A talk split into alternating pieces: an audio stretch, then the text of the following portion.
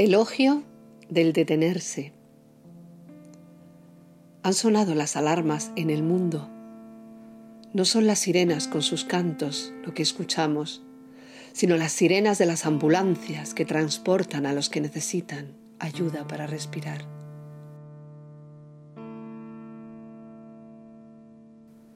Las sirenas instan a la prisa.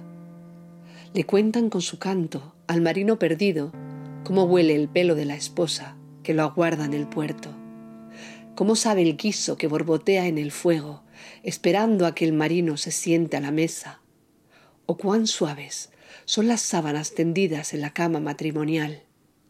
Y el marino se apresura y la prisa lo ahoga. Es la prisa, no la sirena, la que causa su desgracia. Las sirenas contemporáneas también reclaman, con su voz estridente, que los vehículos se apresuren para que el camino al hospital sea más rápido, o que los operarios se apresuren al trabajo. Pero hoy el mundo se ha detenido y las sirenas han enmudecido. No tienen que abrir el paso a las ambulancias con los enfermos, porque las calles están vacías. En este mundo alarmado, la gente se ha confinado. Permanece dentro de las fronteras de su casa. La calle se ha convertido en un lugar donde contagiarse, el otro en un portador virulento.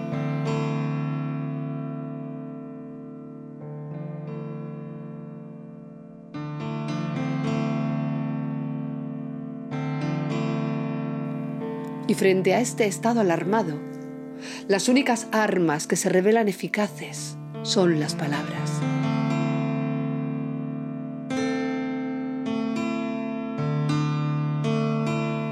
El relato surgió hace más de un millón de años por la necesidad de nombrar el horror. El ser que estaba aprendiendo a ser humano se sentaba frente al fuego y relataba el encuentro con el depredador. Alertaba de su presencia de las armas de que disponían para hacerle frente. Hoy, confinados por este depredador invisible frente al fuego de nuestros hogares, regresamos a esa costumbre de detenernos a relatar, a fabular, como una manera de nombrar este horror, para poder convivir con él y sentir que tenemos un arma infalible, la palabra que cuenta, el relato.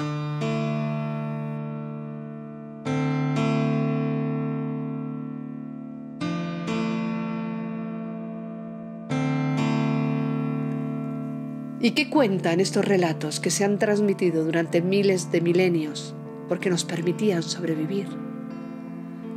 Pues estos cuentos tradicionales nos hablan de la fuerza de lo pequeño, del valor de restar, de perder, de recoger lo inútil, de despojarse, de detenerse.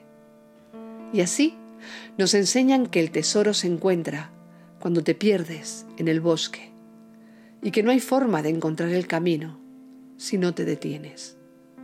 Y sobre todo, nos enseñan que el tesoro no es el objeto mágico que te entrega el donante, aquel con el que te encuentras en el camino, que el tesoro, el verdadero tesoro, es el camino. Perdidos, detenidos, escuchamos estos cuentos y sabemos que ellos son la tabla que nos salvará del naufragio perdidos, detenidos, sabemos que este naufragio es ahora nuestro camino y que permanecer agarrados a la tabla de la palabra que cuenta, del relato, confiando en que el oleaje nos acerque a la playa, es la única manera de sobrevivir. Perdidos, detenidos, hemos aprendido que el otro es el que te echa un cable o una tabla. Aunque la televisión solo se haga eco del número de los contagiados.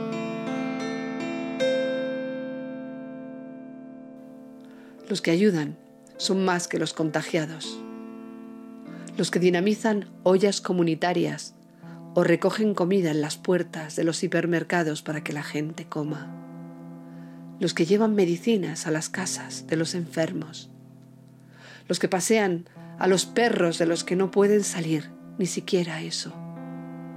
Los que acompañan a los ancianos en los pequeños pisos donde poco cabe, pero donde ahora se ha instalado la desesperanza, la incertidumbre, el horror.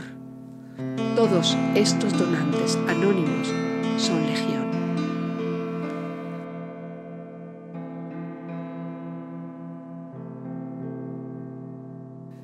Pero en este encuentro con el que te lanza la tabla, en los cuentos tradicionales, este encuentro es sólo posible cuando el héroe se detiene, cuando pierde el tiempo, cuando olvida por un momento que lo ha puesto en camino. El héroe se ha puesto en camino, no lo olvidemos nosotros, porque algo ha alterado su equilibrio callado. Y se ha echado al mundo a resolver su conflicto y recuperar la armonía el silencio, para que las sirenas dejen de sonar. Pero para conseguir su meta, habrá de detenerse.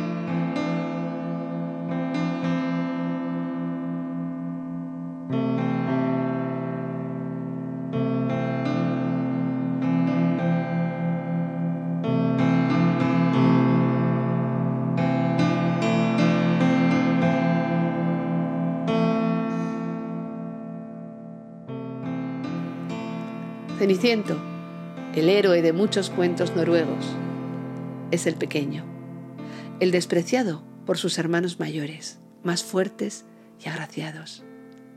El que está lleno de ceniza porque su única ambición es cuidar el fuego, cuidar del hogar, cuidar de los otros. Se pone en camino porque su padre lo echa de casa para que vaya a buscar a sus hermanos que han salido para casarse con la princesa y no regresan. No logran su objetivo porque están centrados en la consecución del logro,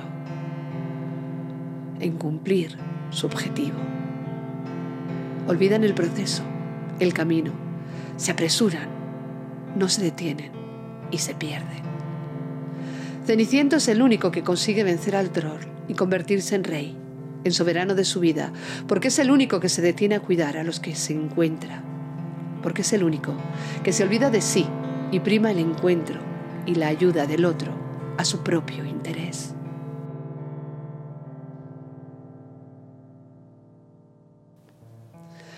Pero, ¿por qué se detiene el héroe? El que se ha puesto en camino se detiene para decidir qué camino tomar en la encrucijada, en el cruce de caminos. El héroe se detiene para elegir. El que ha dejado su refugio se detiene en el camino para compartir lo que lleva con quien se encuentra. Y éste le revelará el secreto. La revelación del secreto es el premio por despojarse de lo que uno lleva para entregárselo al otro. A un niño que llora porque tiene hambre. A una anciana que no puede respirar.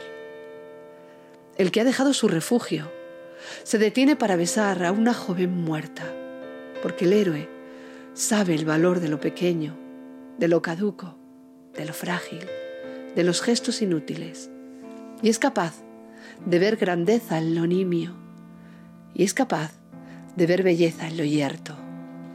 Lo débil, lo yerto, lo inútil tocan el corazón del héroe, y el héroe olvida su tarea, olvida su meta y se detiene. El nómada, el errante, se detiene para recoger objetos en apariencia inútiles, pero que descubrimos tan valiosos como el viaje que ha propiciado su encuentro. Pero sobre todo, el que se ha puesto en camino, el que busca, el que ha dejado su refugio, el nómada, el errante, el héroe, se detiene para encontrarse con el otro, ese otro que te ayuda a seguir, a regresar al silencio. Porque sin pararse no hay forma de distinguir el camino ni lo que el camino ofrece. Porque sin detenerse no hay forma de encontrarse. Y eso, eso nos ha mostrado este encuentro con el depredador.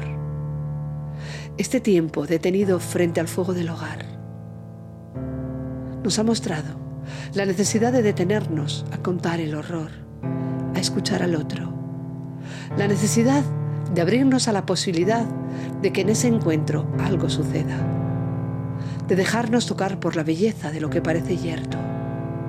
Ojalá, ojalá que en la nueva normalidad no nos entren las prisas escuchando a las sirenas y lo olvidemos. Nos va, nos va la vida en ello.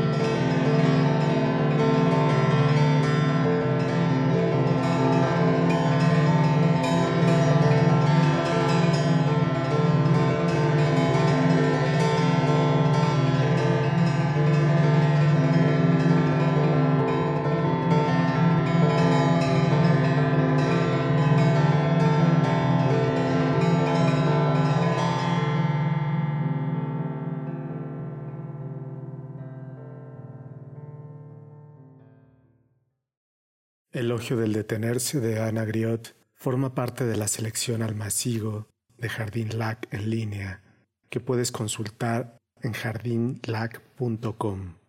Voz Ana Griot. Música The Well Tuned Piano de Lamont Young. Edición de audio Juan Pablo Avendaño.